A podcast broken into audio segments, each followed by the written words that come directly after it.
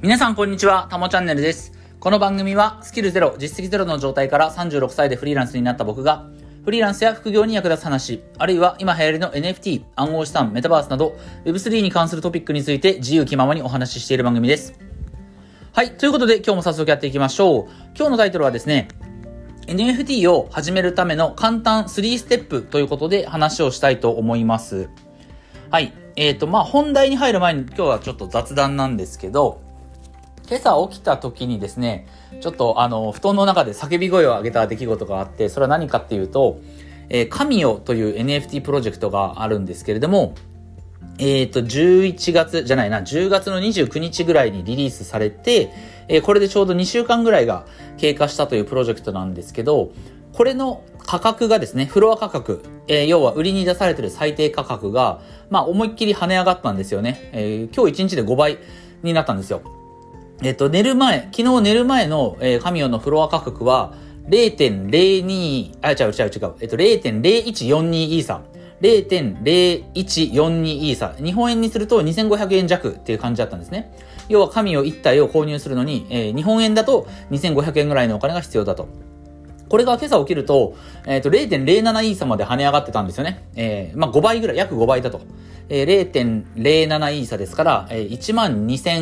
500円ぐらいの価格まで跳ね上がってたんですよね。要はその神を持ってる人は、神を1体持ってる人は、えー、1万円ぐらいの利益が、えー、寝て起きたら発生してたということになるんですけれども、僕この神をですね、38体持ってるんですよ。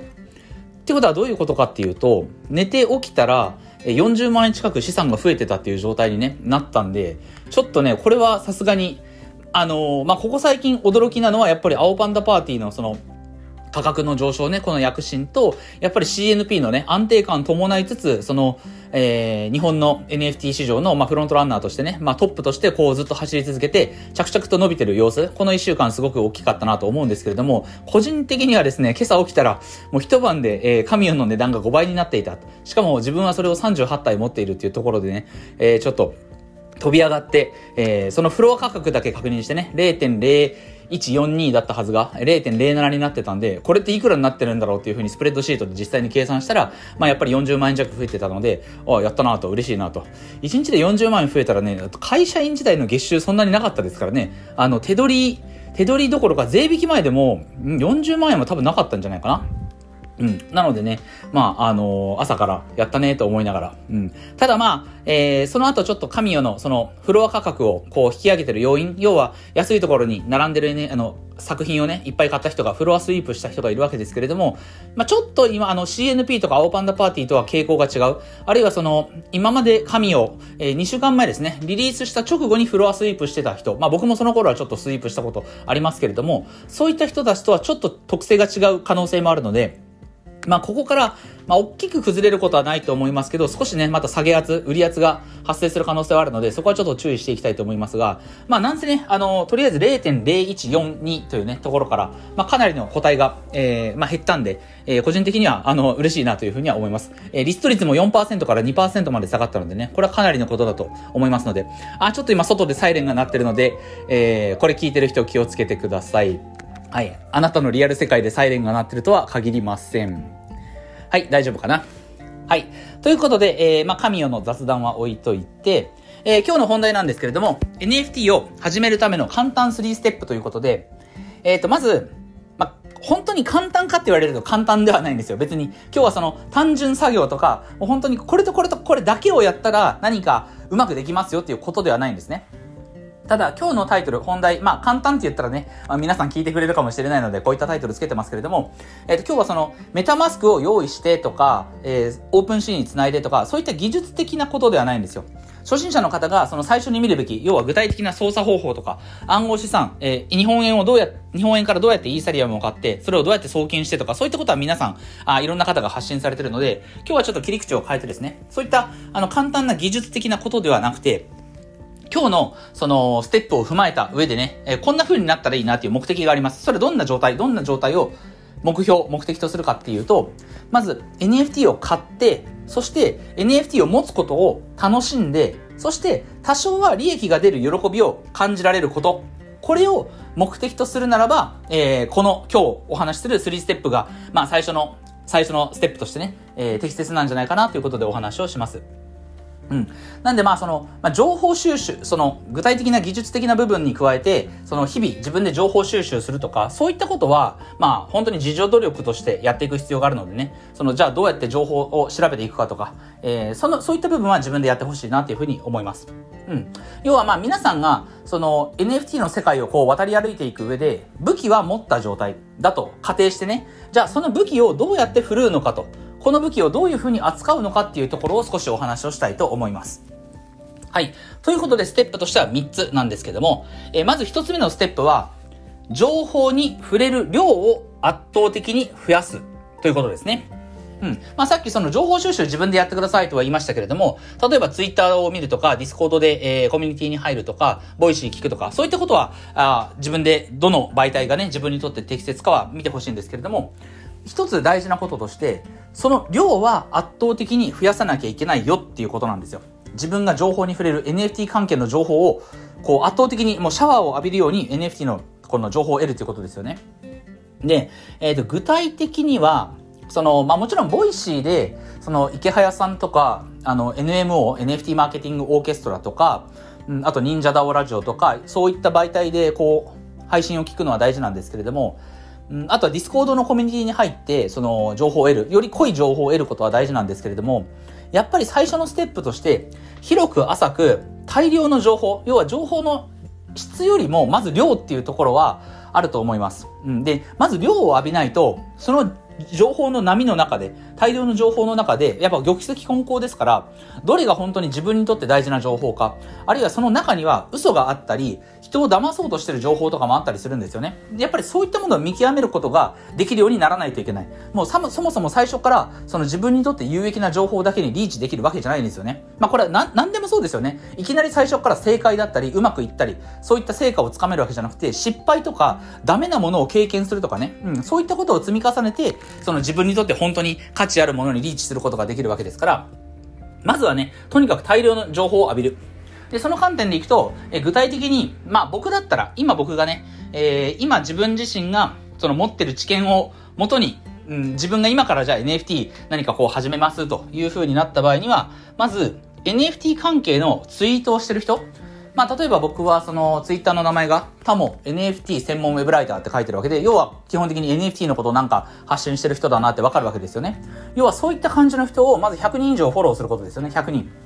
まあもちろんそのツイッターは、あの、やたらめったらフォローしまくると、その、ちょっとこう凍結、一瞬凍結されたりとか、こう不具合が生じることもあるんで、まああれなんですけど、要は NFT 関係の発信を常に、常日頃してる人っていうのはいっぱいいるわけですよね。で、そういった人の情報が自然とこうタイムラインにどんどんどんどん流れてくる。僕の今ツイッター開くと基本的に NFT のこととか、まあたまに株式とかね、あの、投資、他の投資の話も流れてきたりとか、あとは自己啓発系のものとか流れてきますけど、大体 NFT の話、暗号資産の話ばっかりなんですよ。まずその状態にしなきゃいけない。もしそれがちょっとこう、今自分のね、プライベートで使ってる Twitter のアカウントでそれをするのが嫌だったら、えっと、アカウント別に作っちゃった方がいいと思います。NFT 専用アカウントっていうことでね、作った方がいいと思います。で、そのアカウントは基本的にフォローする人を暗号資産とか NFT 関係の発信をしてる人だけにしていくと。そうすると、もう自然とね、情報が集まってきますので、えー、まずはとにかく、目安としてはね、やっぱりね、100人、うん、自分がその、この人の話参考にしたいかなって、まず思える人。まず最初の段階で思える人を、やっぱりね、100人はもうフォローしなきゃダメだと思います。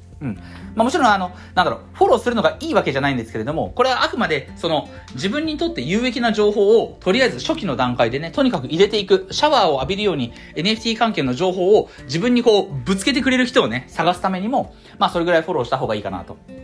うん。ただ、えっと、実際のところ、厳しい話なんですけど、えー、100人もしね、フォローしたとして、自分にとって真に有益な話をしてる人、あるいは自分にとってだけじゃなくてね、そもそも、えー、有益な話をしてる人って、多分ね、最初のうちはね、100人に5人ぐらいしか見つからないと思います。うん。で、なんならば、その、一見いいこと言ってるように見えてね、自分にとって有益な話をしてるように見える、そんな人であっても、潜在的には自分の敵対的なポジション、もしかしたら、あなたの敵ですっていう人もいるかもしれないですよ。最初はその人の話なんか、あ、この人賢そうで、なんかこういいこと言ってるなと、最先端のことを言ってそうだなって見えるかもしれないけれども、実はゆくゆく自分が NFT の世界で何かポジションを取った時に、その自分の敵対するポジションの人の可能性もあるわけですよね。まあわかりやすく言うと、えー、僕はまあその、忍者ダオとか、その、青パンダパーティーとか、LLAC とか、まあ、カミオとか、まあ、カミオはちょっと、ちょっと違いますけれども、要はその、今のその NFT のコミュニティを、まあ、エンタメとして見たり、その、NFT を IP として見たり、その、あるいはみんなでこう、つながり合って、絆とか応援とかリスペクトとか、そういったものでこう、NFT を盛り上げていこうっていう、僕は派閥なんですよ。うん。ところがやっぱりこの NFT の界隈というか、まあ特にこの、まあどこの世界もそうかもしれないんですけども、もっとこう、うん特にまあ、その、為替と、FX とか、とまあ、投資の世界とかですよね。そういったのは殺伐としてるべきなんだと。うん、これ僕この間、あの、池原さんのツイッタースペースでちょっと、あの、コメントしましたけれども、そういった人たちいますよねっていう話をね、させてもらいましたが、要はその、忍者関係のコミュニティの人たちの、まあ、いわゆるアンチの人ですよね。そういった人たちって、まあ、こう、NFT の世界っていうのも、ね、投資の世界であって、これはもう血で血を洗うような世界なんだと。うん、慣れ合ってるような奴らが入ってくる世界じゃねえんだよっていう感覚のあの人もいるかもしれないですけど、時にそういった人たちが、やっぱり特に NFT 初心者の頃はね、そういった人たちが発信してる内容でも有益に見える。まあ実際有益なことはあるんですけれども、すごいこう、有益に見えることはあるわけですよ。うん、ところが、ゆくゆく自分がこの NFT の世界の中で、どこかにポジションを取っていくと、あ、昔いいこと言ってる風に見えたあの人も、実は今の自分が置いてるポジションから見ると、敵だったんだっていう可能性が、まあ敵っていうのはちょっとあれなんですけど、まあ敵対するようなポジション。まあわかりやすく言うと、あどっちかというと自分の、自分の身を置いてる世界に対するアンチだっていう可能性があるんですよね。うん。まあそのことはでも最初はやっぱり区別がつかないので、とにかく最初は情報を浴びる量をね、増やすためにも、まあ100人ぐらいフォローした方がいいんじゃないかなと思います。で、まあ、さらに注意すべきは、えー、まあこれはね、あの、NFT に限らず、SNS、まあ Twitter なんかを特にこう始めた場合、うんと特にこの、サブアカとして NFT アカウントを始めるんじゃなくて、あの、Twitter のアカウント初めて作りましたみたいな人に、の場合にはね、あの、要は本当にそういった人に向けて詐欺が寄ってくるんですよ。それは NFT 界隈の詐欺師じゃなくて、シンプルに SNS 界隈に SNS にたむろしてる詐欺師がやっぱり寄ってくるんですよね。その、直接お話ししませんかとか、LINE でちょっと繋がりませんかとか、うん、私の師匠に会ってみませんかとかね。もうこれがいっぱい出てくるんで、まあそういった人に騙されないようにすることは大事。うん。で、こういった人も、まあ100人フォローすれば多分ね、1、2割か3割ぐらいいる可能性があるのでね。うん。まあその中から少しずつ少しずつ、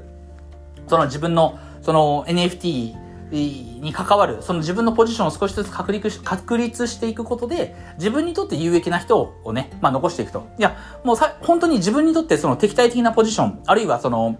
なんだろう、詐欺師的な人っているわけですから、もうそういった人は思い切ってね、後でフォロー外したらいいと思いますんでね。うん。まあフォロー外すなり、えブロックするなり、ミュートするなりすればいいと思いますんで。うん。はい。ということで、えっ、ー、と、一つ目が、えー、情報に触れる量を圧倒的に増やす。うん。まあ、情報をどうやって得ていくかっていうことは、まあ、各自、えー、まあ、調べてほしいなと思いますけれども、まあ、ここでのポイントは、量を増やすための、えー、ツイッターのフォローをね、あの、100人以上増やすこと、100人以上、えー、NFT 関係の人をフォローすることは、えー、情報に触れる量を増やすために大事かなと思います。はい。えー、そして次にですね、はい、二つ目なんですけれども、えー、二つ目は、え情報をいっぱい浴びた後にですね、要はそうするといろんなことが耳に入ってくるわけですから、その中で、えリリースを今後控えている NFT プロジェクト、これを見つけて、えそのプロジェクトの情報を、えしばらく追い続ける。これが二つ目ですね。うん。まず第一段階として自分の目に、自分の耳にいろんな情報が飛び込んでくる状態にしたならば、その次に今後リリースを控えている NFT プロジェクトをまず見つけましょうと。そして見つけたらば、そいつを定点観測していくんですよね。えそのプロジェクトの動向をずっと追い続けていく。えそのプロジェクトに関わっている、まあ、要はファウンダーの人とか、えー、まあ、エンジニアとかね、その NFT プロジェクトで実際に作業してる人とか、うん、コントリビューターとして貢献してる人とか、そういった人たちの発信を Twitter なり、まあ、ここの段階まで来れば Discord 入ってもいいですよね。その NFT コミュニティ NFT プロジェクトのコミュニティで、コミュニティである Discord のサーバーにね、入ると。そこで実際にこう、まあ最初ロム線でもいいと思うんでね、自分その情報ひたすらあの見るだけでもいいと思うんで、そのどんなプロジェクトなのかなと。このプロジェクトのやってる人たちはどんな人たちで、何の目的でこの NFT プロジェクトをやってるのかなって、そういったことをこう見ていくんですよね。うん。ここの段階でやっぱり、その情報の量から質、まあ質というか、特定のプロジェクトに関してどんどん深めていくっていうことを、えー、する必要があります。で、えっ、ー、と、大事なのは、で、このプロジェクトが、まあ、リリースを控えてるっていうことで、まあ、その後リリースを迎えるわけですけれども、本当に最初のうちは、この NFT をですね、買ってもいいし、買わなくってもいいと思います。うん、どっちでもいいかなと思います。その、一番最初はね、うん、初めてなんか自分が追いかけたい NFT プロジェプロジェクト見つけましたと。そいつが本当にリリースを、ね、迎えましたと。そこで NFT を買うのか、買わないのか。まあ、これは、どっちでもいいかなっていうふうに思います。やっぱりまあでも自分のお金かけて買った方がね、その後、こう、自分のこととしてね、自分事ととしてその NFT コレクションの価格の動向とか取り組みを自分事ととして捉えることができるようになりますから、うん、まあまあ参加した方がいい、まあ買った方がいいような気がしますね。本当にあの安い価格、自分がなくなってもいいと思うお金で、えー、拾うんだったらば別に、はい、あの、購入してもいいかなと思うんですけれども、今言ったところが大事なんですよね。なくなってもいいお金。うん。いや、要は、そのプロジェクトが本物かどうか、その後伸び続けるかどうかが、わかんないんですよ。マジで。うん。今、青パンダパーティーも神をもうこれリリースして2週間ですけれども、まあどっちもうまくいってますよね。えー、タグ、あとあの、タグですよね。東京オルタナティブガールズ。これに関しては1週間ですけれども、これもあの、今朝起きたら爆伸びしてたんで、えー、ちょっとびっくりしたんですけれども、要は、まあ1週間、2週間ぐらいで伸びるプロジェクトっていうのはあります。うん。ただ、1ヶ月、2ヶ月ずっと伸び続けるかどうかっていうのは、これまた別問題なんですよね。うん、なので、まあやっぱりそのお金を投じて、その、そのプロジェクトをちゃんと自分のこととして追いかけ続けていく。これも悪くないんですけれども、もしそこにいきなり多額のお金を投じて NFT を買うのは、これはさすがに控えた方がいい。うん。で、そもそもやっぱりいきなりお金をかけるのが怖いっていう人は、まあ買わなくてもいいと思います。うん、買わなくてもいいから、えー、その次にやるべきことは何かというと、まあ、買っても、買ったとしても買わなくてもですよ。えー、3つ目の、えー、やるべきこととして挙げるのは、えー、リリースした後、まず2週間、そして次に、えー、その後の2週間、要は、都合 1, 1ヶ月ですよね。1ヶ月ぐらいの動向は、えー、引き続き注視していくこと。引き続き注視するとかね、どこの国のなんか政府なんだろうみたいな、総理大臣なんだろうみたいな感じですけども、引き続き注視していくこと。これがね、すごく大事。うん。えー、その NFT はリリースをした後に盛り上がっているのか、ね、ハッシュタグをつけてお祭りは起こっているのか、例えば、えー、まあ、東京オルタナティブガールズだと、タグしか勝たんっていうね、ハッシュタグがありましたね。TAG しか勝たんっていう、これすごく、まあ僕は好きなタグですけれども、要はハッシュタグつけてお祭りは起こっているか。ね、あの、昨日、あの、2回目のクラファンが行われた、その、クリプト忍者のアニメのね、クラファンなんかも、まあ、応援させろっていうハッシュタグですごく盛り上がるわけですけど、そういったことがね、あるかどうかっていうことなんですよね。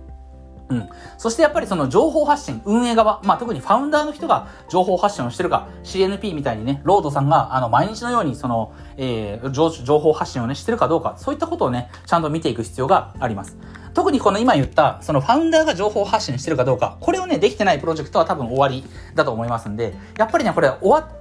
なんだろう、終わってからじゃないと、NFT コレクションが出た後が、に、出た後にその中の人たちの行動は鈍ってないかっていうところはね、すごく大事になってきます。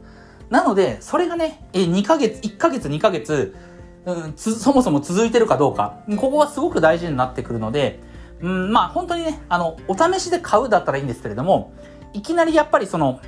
ね、応援する気持ちが強いからといって、えー、自分にとってなくなってはいけないレベルのお金、これをいきなり投じ投じるのはやっぱり良くないですよね。うん。その意味では本当に、あの、最初のうちはね、えー、リリースを控えてるコレクションを追いかけていって、まあ、NFT 買わずにリリース後もちゃんと追いかけていくっていう、それがね、できたらまあいいんじゃないかなっていうふうには思います。うん。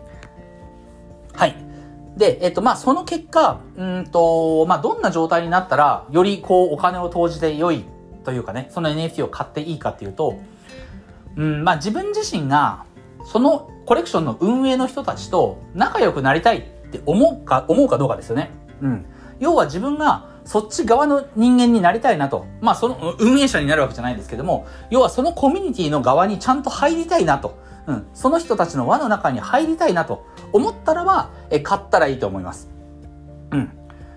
要はその、まあ、やっぱり、まあ、本当に、その、本気で追いかけるかどうか、その NFT プロジェクトを本気で追いかけるかどうかは、やっぱり自分が NFT 持ってるかどうかによるのでね、本当は最初から買うのが、まあ、コミュニティを追いかける自分の熱量を高めるっていう意味ではいいかもしれないですけれども、やっぱりお金を投じることなんで、なくすわけにはいかないですよね。うん。まあ、その中でじゃあ、どこでそのお金を実際に投じる、NFT を購入する、この踏ん切りをどこでつけるかっていうと、その人たちとの側に入りたいか、その人たちと仲良くなりたいか、この気持ちが自然とこう自分の中にね、芽生え始めてきたらば、うん、まあ、購入してみてもいいんじゃないかなっていうふうに思います。まあ、一つそこがね、えー、なんていうのかな、なんていうかな、わかりやすい、目安というか、うん、だと思いますんで、えー、情報を追いか追いかけ続けていった結果、自分の心がどんどんそのコミュニティからやっぱり離れていくようであれば、その NFT コレクションは買うべきではないっていう判断になりますよね。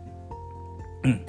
はい。ということで、えっと、今日は3つ、えー、NFT を始めるための簡単3ステップということで、まあ、そう簡単とは言ってもね、え基本的な技術的なところは、えちゃんと、え調べて、えリサーチをして身につけた上で、ね、武器は持った。じゃあその武器をどうやって振るうか。その振るい方として3つお話ししました。えー、情報に触れる量、量をまず圧倒的に増やすこと。えー、そして、えー、リリースを今後控えているプロジェクトを見つけて、その情報を追い続けること。うん。ただしこの時点では買っても買わなくてもいいと。そして3つ目は、えー、リリースした後も、まず2週間。そして、えー、さらにプラス2週間。延べ1ヶ月ぐらいの動向は見続けること。っていうことですよね。うん。ここまでを、まあ、しっかり実践していけば、うん、NFT の世界に、こう、より深く足を踏み入れて、こう、楽しんでいくことはできると思います。NFT 持ってなかったとしても、割とこう、どんな風に情報を見ていけばいいのかな ?NFT の情報、どういう風に、まず量を集めて、どういう風に質を高めていけばいいのかな？どういう風に深掘りして自分が関わっていけばいいのかなっていうことがわかると思いますので、まあ、もしよければね、今日のやり方を実践してみてもらえたらいいかなと思います。はい。で、まあ、この後、ここまでやるとですね、実際に NFT を手にすると、具体的にこのコレクションの NFT を買ってみましたっていうところまで、まあ、至ると思うんですけれども、まあ、そこからまた新しい悩みが出てくるんですよ。うん。例えば、その NFT をガチ法をすべきなのか、し続けるべきなのか、これから自分はじゃあそのコミュニティでどう立ち振る舞うべきなのか、ずっとロム線でいいのか、それとも何かこう自分もチャットにこう入って、えー、積極的に関わっていくべきなのか。うん。あるいは、ああ、でも他のコレクションも気になるなっていう。こっちのコレクションなんか有望そうだし、なんか自分にとってより興味関心持てそうだなっていう。まあ言うたらば浮気心みたいな風にね。別、全然浮気心じゃないんですよ。いくつもの NFT を楽しむのはありなんですけど、なんか今までこっちにこう一生懸命になってたのに、浮気するのもちょっとあれだなみたいな気持ちにもなってきます。ただこれは割とね、もうその人のキャパ次第なんですよ。もうその人がどこまでのプロジェクトを追いかけ続けられるか。うん、まあ必ずしも NFT の何かをね、専業でやるっていう人ばっかりじゃないと思いますので、普通に本業として仕事やってたら、なかなかね、副業的に NFT のことを追い続けるの難しい部分もあると思いますので、うん。まあそこは、まあ僕自身はね、僕なりのキャパシティでは普段こんなして、こんなことしてますっていうのはありますけれども、まあそれが全ての人の参考になるとは限らないんでね、まあちょっとどこかの機会で話ができればいいかなと思いますけれども、まあ、まずは広く、えー、これから NFT を始めますっていうほとんどの人に、まあ役に立つかなという情報ということで今日は、えー、こんな3ステップをお話しさせていただきました。僕自身のね、まあその後、うん、どうすべきか、どう立ち振る舞うべきかっていう話は、また機会があればしたいと思います。はい。えー、それでは今日はこれで終わりにしたいかなと思います。えー、音声以外にも Twitter とかノートでも役に立つ情報を発信してますので、ぜひフォローよろしくお願いします。ではまた次回の放送でお会いしましょう。タモでした。